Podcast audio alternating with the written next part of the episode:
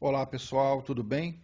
Bom, hoje eu estou gravado. Na hora do nosso programa eu vou estar voando de volta. Eu vim para Israel numa feira de tecnologia e não vou poder fazer ao vivo. Eu quero compartilhar com vocês uma coisa muito bacana chamada Netic. É um projeto da Microsoft que colocou embaixo d'água um monte de computador.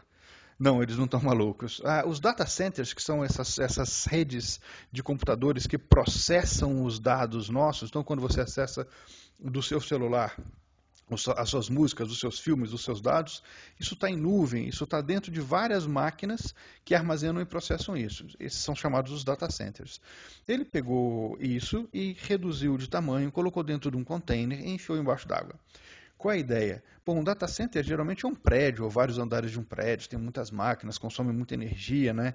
ele é muito quente, então você precisa gastar muito com a energia uh, do ar-condicionado e tal. Estando embaixo d'água, a temperatura já é menor, o consumo de energia, por consequência, também é menor, e eles ainda podem usar energias renováveis, como energia eólica e energia solar.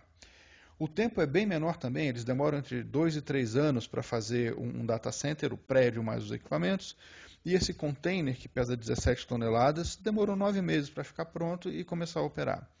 Com isso, eles conseguem instalar os data centers mais próximos dos consumidores, o que aumenta a velocidade de acesso, e conseguem reduzir o custo da operação, tornando todo esse serviço mais barato para o consumidor final está em teste ainda. O primeiro teste foi feito uh, no final do ano passado. Eles deixaram por três meses esse container embaixo d'água e agora eles estão uh, analisando se teve algum tipo de dano, qual é a possibilidade de evolução uh, daí para frente. Mas tem grandes novidades por aí, tanto em velocidade quanto economia de energia e espero economia de dinheiro. Um forte abraço e a gente se vê na próxima quinta.